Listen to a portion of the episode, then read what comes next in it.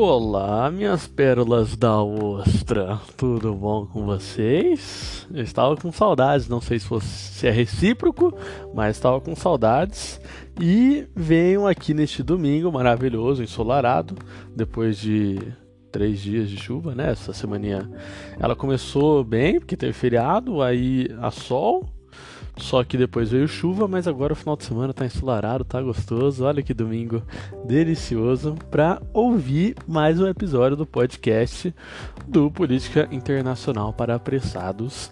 E neste episódio nós vamos falar de Paquistão, Afeganistão, ISIS-K, Estados Unidos, Rússia e Ásia Central, ok?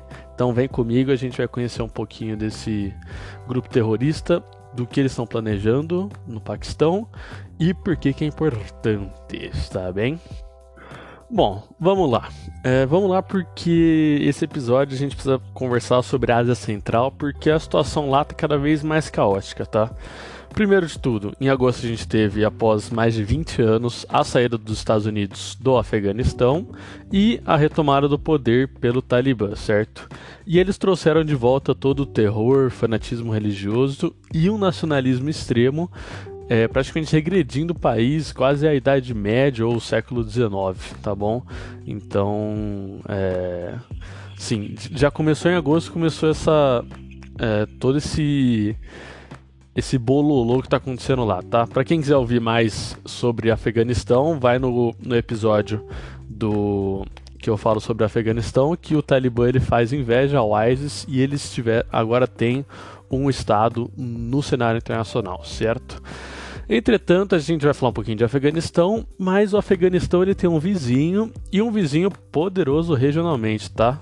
Que ele é aliado do Talibã, mas que ele sofre do mesmo mal que este próprio grupo religioso afegão, tá? Porque um braço do Estado Islâmico vive na fronteira entre os dois países, tá?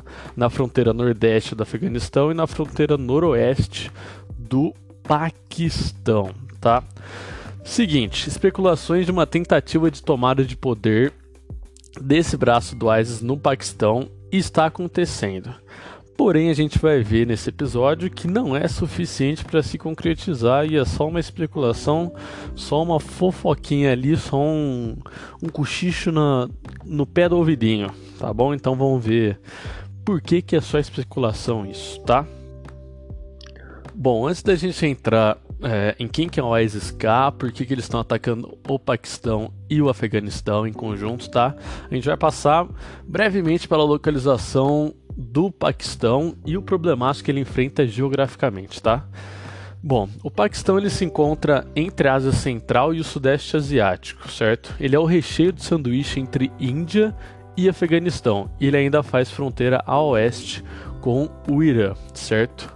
Bom, acho que todo mundo sabe, ele bate de frente com a Índia, muito por conta da região da Caxemira, tá? Não vou adentrar muito porque essa região ela requer um post, um, um episódio só para ela, porque é um assunto muito muito volumoso, certo?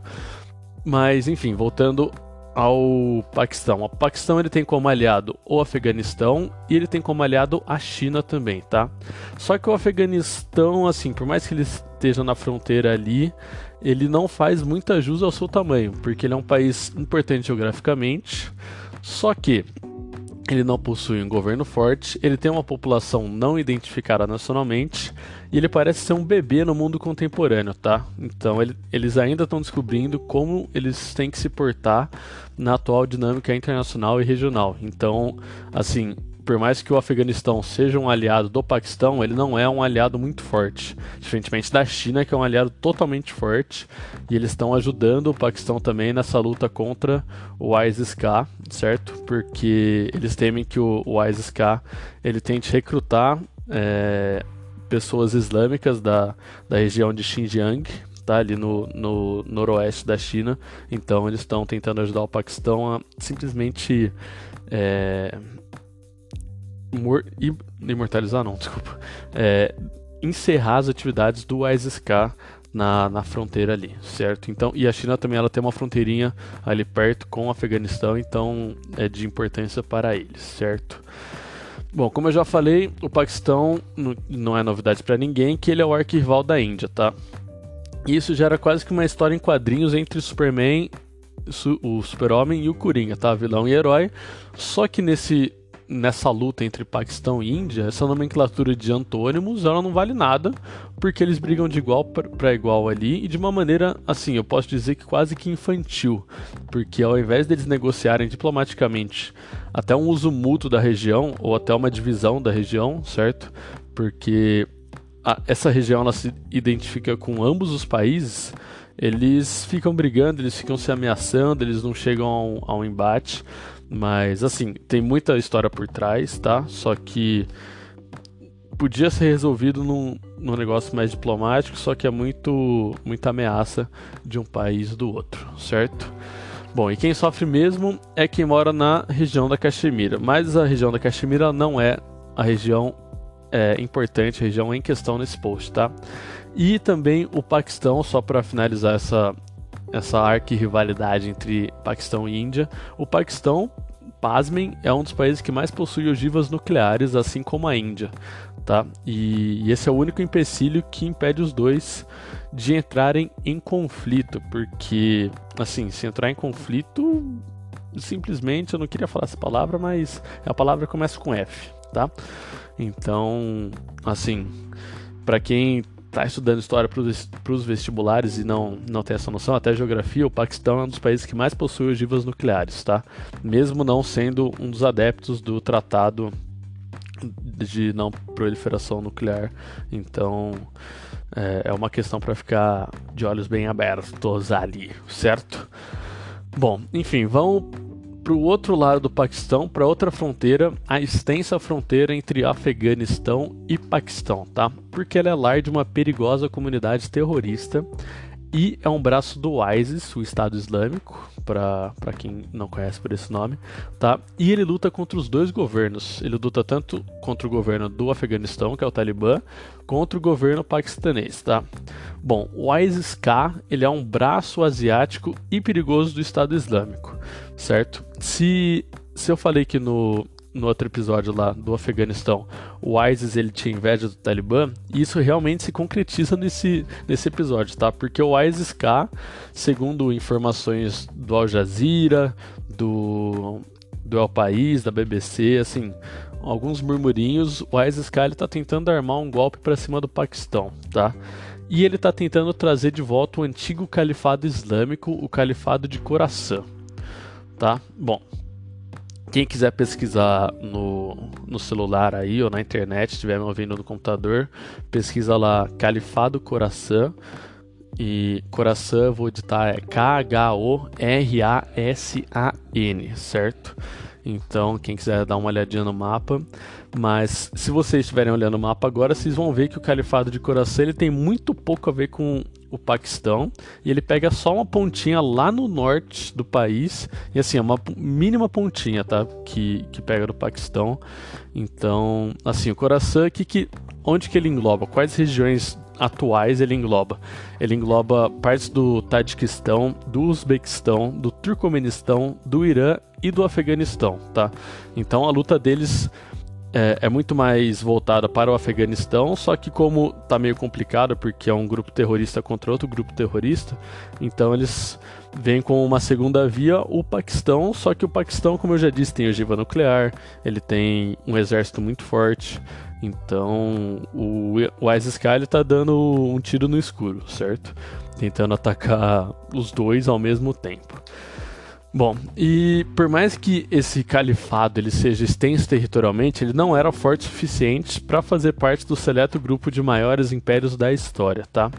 Ele surgiu como parte do Império Arca Arcameniana, tá? No século 6 a.C., que se estendia da ponta leste do Khorasan, que é assim, né, na fronteira leste da, da China, certo? Então ele, ele travava ali na fronteira leste do que hoje é a China, tá? E ele ia até quase o que hoje é o Egito, então era muito grande esse, esse império, tá? Aí no século 3 a.C., a região passou para as mãos do Império Parta, e com o passar dos séculos foi passando para a mão de iranianos, mongóis, afegãos, ingleses, russos, e hoje ele é dividido nos países que compõem a Ásia, a Ásia Central, certo? Então, assim, o Império Khorasan, ele, ele não era um império muito forte, ele era, ele era um, um califado, na verdade, um califado islâmico. Então, eles estão tentando trazer essa, esse império, entre aspas, islâmico de volta. Só que a gente sabe que é muito difícil, quase impossível, certo? Bom, agora vamos falar um pouquinho do ISIS-K, mas antes de começar a explicar sobre o ISIS-K, eu quero reiterar que, que não se deve generalizar as vestimentas e as pessoas islâmicas com homens bomba, terroristas ou fanáticos religiosos, tá? A maioria não é assim, só uma pequena parcela é extremista e, e eu garanto para vocês que essa pequena parcela extremista ela já está sendo monitorada tanto por países quanto por instituições internacionais, tá? Então, assim, não generalizem, não sejam preconceituosos com pessoas que acreditam no Islã ou que sejam do Oriente Médio, da Ásia Central, tá?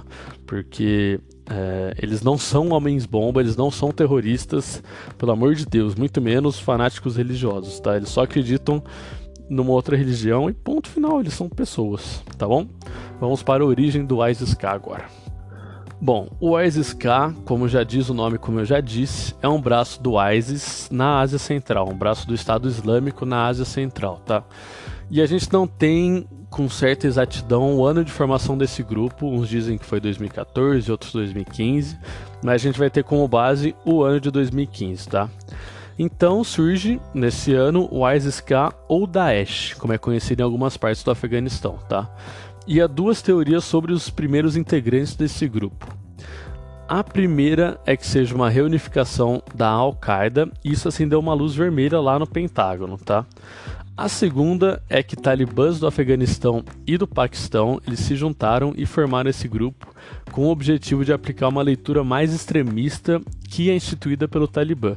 E olha que a leitura do Alcorão pelo Talibã já é bem extrema, tá? Então, assim, é, tem essas duas duas vertentes. Essas, elas podem até se intercalar, essas duas vertentes, podendo ser tanto membros da Al-Qaeda juntamente com membros do Talibã, tá? Então, é, tem essas duas teorias, certo? Bom, no ano de formação do grupo, eles contavam com 4 mil integrantes, tá? E assim, é um número bem elevado para um grupo que havia acabado de surgir. Com isso, tanto Afeganistão quanto Paquistão e os Estados Unidos, eles começaram a coletar informações sobre eles, tá? Sendo assim, com informações suficientes, e assim, a inteligência norte-americana é muito forte, a inteligência estadunidense é muito forte, e com o apoio também do exército dos Estados Unidos, uma série de ataques ela foi re realizada em 2016. Tá? E estima-se que metade do grupo foi, foi morto. Caindo para 50% do contingente original, o ISIS-K ele recuou por um ano. Ele ficou escondido lá nas montanhas do nordeste do Afeganistão. Tá? Bom, após esse um ano sabático, o grupo retomou suas atividades, tá? Então, alguns jihadistas, que são guerreiros religiosos internacionais, eles começaram a viajar para Nangarhar, que é a província na qual Daesh treina seus combatentes, e eles ajudaram a retomar as atividades do grupo, tá? Então esses jihadistas, eles vieram da China, da Rússia, do Tadiquistão, do Uzbequistão, do Paquistão e do Irã, e eles deram uma assistência na volta por cima do ISIS-K, tá? E alguns, alguns desses jihadistas até ficaram na região acreditando que a lei imposta por eles seria uma melhor interpretação do livro sagrado que eles acreditam que é o Alcorão, certo? Então, desde 2017 eles voltaram à tona e desde esse fatídico ano mais de 250 confrontos contra Estados Unidos, Afeganistão e Paquistão aconteceram, tá? E os principais alvos são as grandes cidades como Cabul, que é a capital do Afeganistão, e Jalalabad, tá? Além de outros, sim, eles atacaram hospitais, creches, mesquitas, um monte de lugar público, eles já atacaram porque eles são louco da cabeça, tá? Bom, nesses quatro anos de confronto de 2017 até 2021, mais de 1.500 prisões foram feitas, principalmente na província de Nangarhar, tá, que é o local de treinamentos do Daesh. Entretanto, quando o Talibã assumiu o poder em agosto desse ano, de 2021, todos os prisioneiros foram liberados e muitos deles eram do Daesh e assim eles fortaleceram o grupo.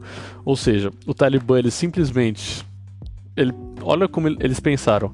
A gente vai liberar todo mundo das prisões, só que a gente vai liberar todo mundo da prisão e a, a maior parte desses, desses prisioneiros faz parte de um grupo que é totalmente rival nosso. Ou seja, foi o Talibã, minha Nossa Senhora, velho.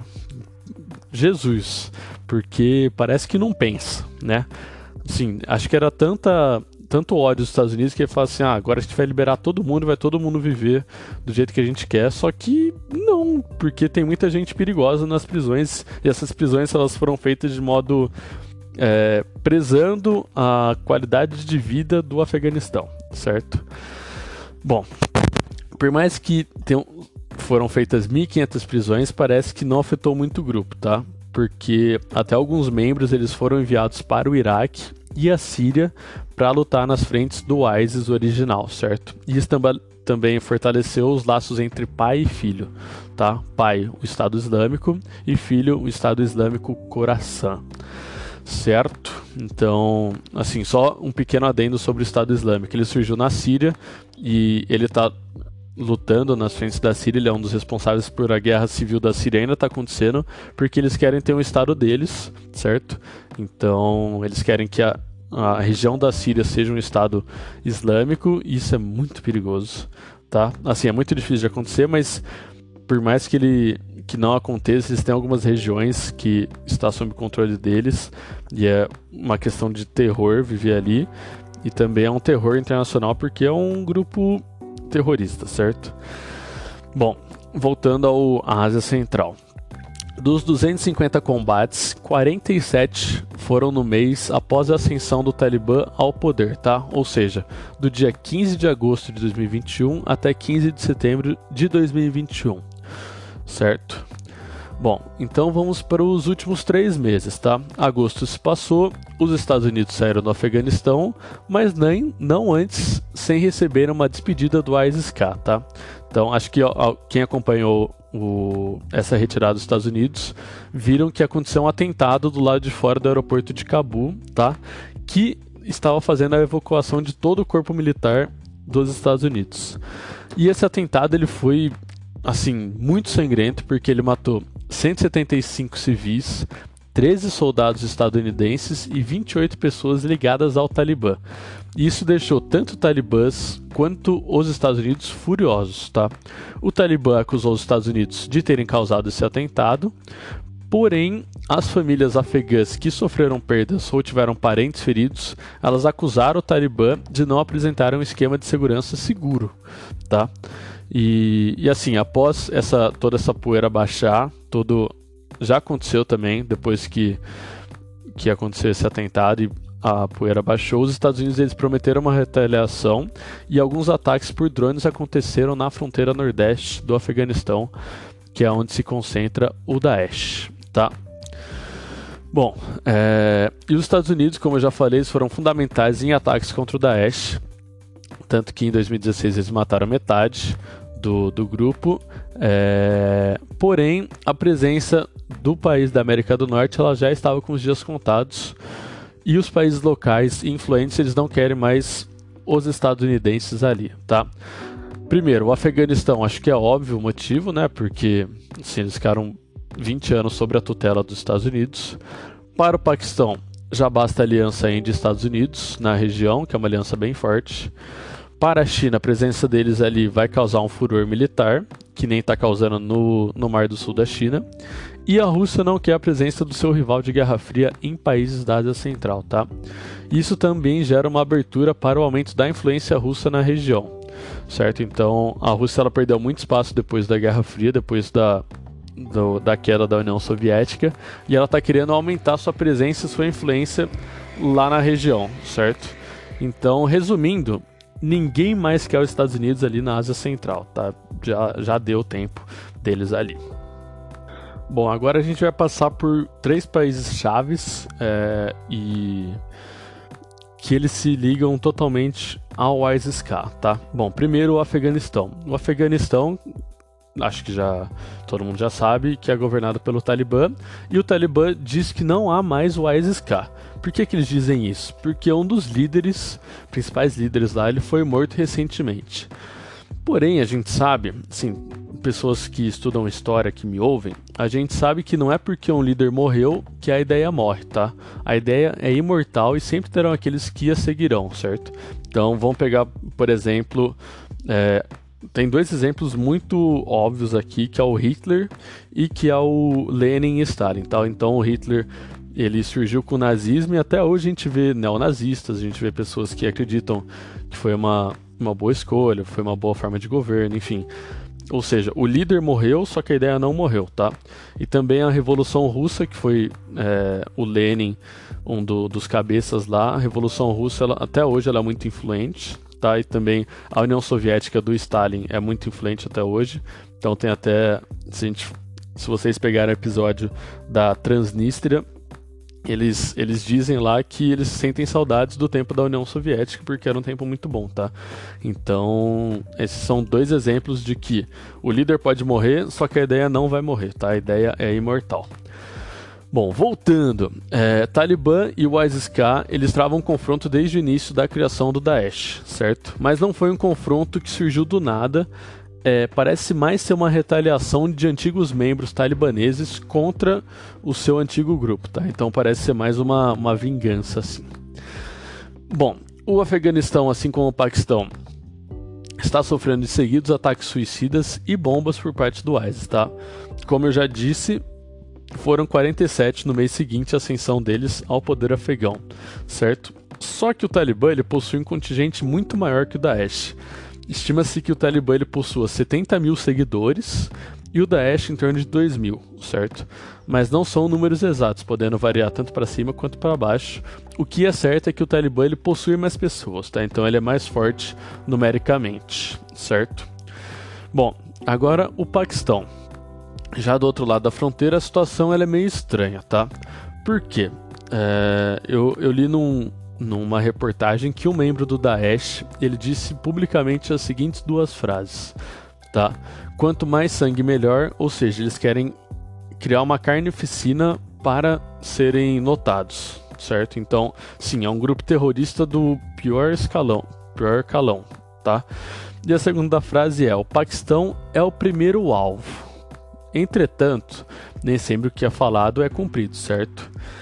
Certo. Ainda mais para um grupo que se esconde nas montanhas e, ele, e quando ele aparece para matar pessoas para se mostrar internacionalmente. Tá bom? Então, assim, não tem nenhum indício de que eles estão fazendo movimentos para tomar o poder no Paquistão. E também, se eles fizessem, eles iam tomar um. Assim, a carnificina ia ser do Daesh, tá? Ia ser no Daesh, desculpa, não do Daesh, certo? E o Paquistão, juntamente com o Afeganistão, eles monitoram a situação do grupo na fronteira. Tá? Algumas bombas, como eu já disse, já explodiram em cidades paquistanesas, pa paquistanesas matando e ferido, ferindo dezenas de pessoas. Porém, nenhuma tentativa de golpe ela foi tentada. Tá?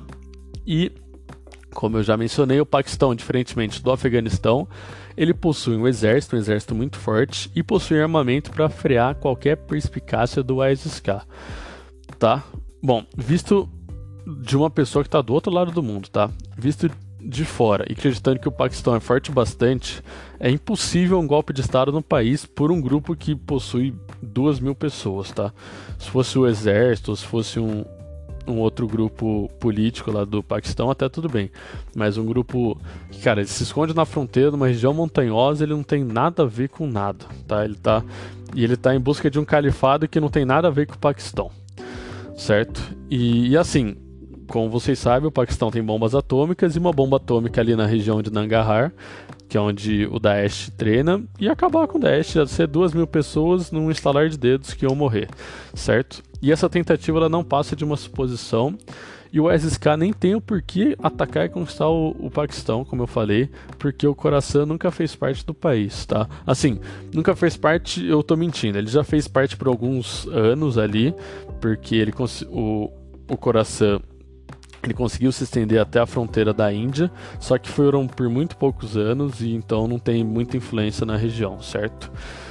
É, e assim, é, é pouco território não justifica todo o esforço que o ISIS está planejando para um golpe de Estado, certo?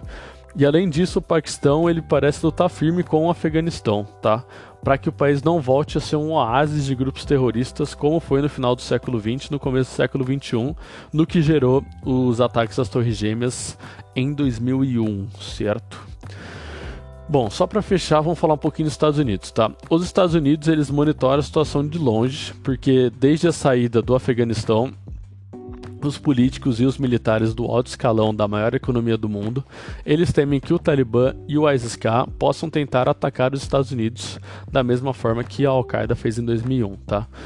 Assim, é, minha opinião, acho que é difícil o Talibã atacar porque eles querem se consolidar no cenário internacional e não vejo que eles, eles lancem um ataque militar quando os Estados Unidos está do outro lado do, do, do, planeta. Acho que pode ser talvez um ataque mais regional, mas eles estão tentando controlar a situação internamente, tá? O ISIS-K, como eu já disse, se comprovada uma das teorias de que são ex-membros da Al-Qaeda, aí sim os Estados Unidos têm ficar de olhos abertos, tá? Até algumas reportagens em setembro elas falaram que ataques terroristas nos dentro de seis meses podem acontecer nos Estados Unidos ou com forças militares dos Estados Unidos ao redor do mundo, tá? Então eles têm, eles têm essa preocupação, só que por enquanto não tem nada concretizado, certo? Não tem nada porque o ISIS-K não está tão fortalecido quanto quanto a gente sabe, certo? Bom, o país da América do Norte ele promete, como eu já disse, qualquer tipo de retali retaliação caso um ataque terrorista contra seus militares, equipamentos ou país aconteça. Só que o único problema é que o único lançador de mísseis que os Estados Unidos tem próximo à região fica no Catar, a mais de mil quilômetros do Afeganistão, tá? E a Índia, que é a, a única aliada dos Estados Unidos ali, ela não tá nem aí pro Daesh, porque não é uma luta dela, mas sim do seu inimigo rival, o Paquistão. Então, o Paquistão que se dane e ele que cuide do, do seu território, tá? E é melhor até porque é, assim a Índia ela consegue até avançar qualquer coisa territorialmente na Caxemira, certo? Então, sim, o território da Caxemira hoje é da Índia, só que tem essa rivalidade com o Paquistão. Então, se o Paquistão se preocupar com outro lugar sem ser a Caxemira, muito melhor para a Índia, é, menos dor de cabeça para o, o país do Narendra Modi, certo? Bom, meu povo, por hoje é só. É, tenha um bom final de domingo. Tá passando Corinthians e Santos já para quem quiser acompanhar. E espero que eles me ajudem no Cartola, porque eu tenho jogadores do Corinthians, tá? E, e, é isso, meu povo. Até o próximo episódio. Espero que vocês tenham se deliciado com esse episódio sobre Paquistão, Afeganistão e o ISIS-K, certo? E boa semana, bom começo de semana para vocês e aproveitem esse finalzinho de novembro e a gente nessa semana a gente entra no na contagem regressiva para o Natal, né? Olha que legal. Vão começar a descongelar o, o Roberto Carlos e a Mariah Carey e também vai começar a passar um monte de filme de Natal na TV. Olha que legal. Um beijo, um queijo, um abraço e até mais, meu povo.